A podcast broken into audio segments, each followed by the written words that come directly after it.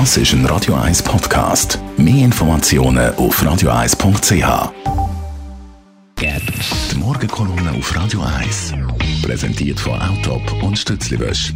Wir bieten den Schlieren, Zürich-Tüfenbrunnen und am Hauptbahnhof professionelle Innenreinigungen an. Wir freuen uns auf Ihren Besuch. Morgen, Leute Gerber. Guten Tag miteinander. Ich habe in diesen Ferien ein paar Sachen gelernt und vor allem auch etwas müssen zur Kenntnis nehmen, was mich enorm geärgert hat und immer noch umtreibt.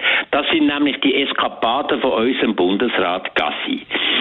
Gassi hat natürlich schon am Anfang hat er irgendwelche Fauxpas gemacht. Zwar muss man immer ja einen gewissen, einen gewissen Vorschuss an Vertrauen geben, aber diesen Vorschuss muss man können einlösen. Beim Gassi ist es so gewesen, vor der Wahl ist er unmittelbar noch an der Protel beitreten, die, die freie Gewehr und, und Schusswaffen besitzen, propagieren, damit er dort ein paar Stimmen hat können holen bei der Bundesratswahl und äh, hat aber nachher, wo das wirklich öffentlich geworden ist und äh, skandalmäßige Zustände angenommen hat, ist er klammheimlich wieder austreten. Und es hat hier schon Leute gegeben, die gesagt haben, das sind doch Zeichen von einem Charakterlumpen. Das finde ich ein bisschen hart, aber man kann es nicht mehr verstehen. In der Zwischenzeit ist aber viel anderes noch passiert. Der Gassi hat die ganze Entwicklungshilfe in der Schweiz, wo wir beispielhaft sind in der Welt, anfangen umbauen.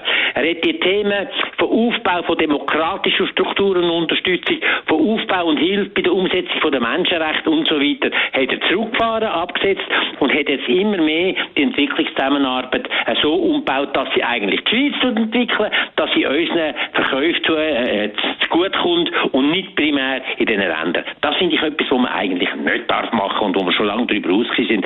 Das hat mich da schon geärgert. Und jetzt sind aber noch andere Sachen dazugekommen. Zum Beispiel in Sitten, wo er sich als Vorhaben hat sponsern von der Philip Morris äh, über Tabakerträge äh, und Gewinn. Das hat schon ziemlich viel böses Blut gemacht, aber der Vogel abgeschossen hat jetzt das ganze Zeug mit der Einweihung von der Schweizer Botschaft in Moskau. Eine neue Botschaft.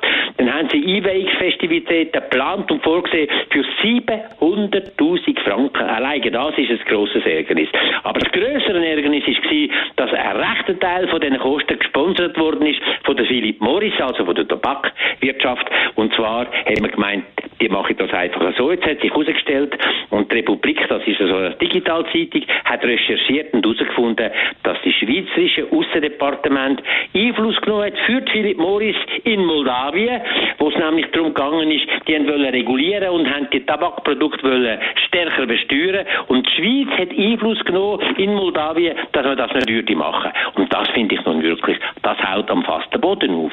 Das ist für mich Staatskorruption, das darf nicht sein. Und wenn jetzt das Parlament darüber diskutiert, was wir machen können, dass Werbung und Sponsoring durch die Tabakindustrie nicht mehr möglich ist, dann soll man das machen. Aber eigentlich wird es auch, auch darum gehen, diesen Fall aufzuarbeiten. Weil das, was passiert ist, und der Bundesrat Gassi hat das offensichtlich gewusst, das ist eigentlich, wie gesagt, Korruption. Das muss man untersuchen, muss man bestrafen und nicht nur neue Regulierungen finden, sondern auch das zuerst einmal sanktionieren. Die Meinung von Melbar Gerber, die Kolumne kann man alles auf radio1.ch. Die Morgenkolumne auf Radio 1.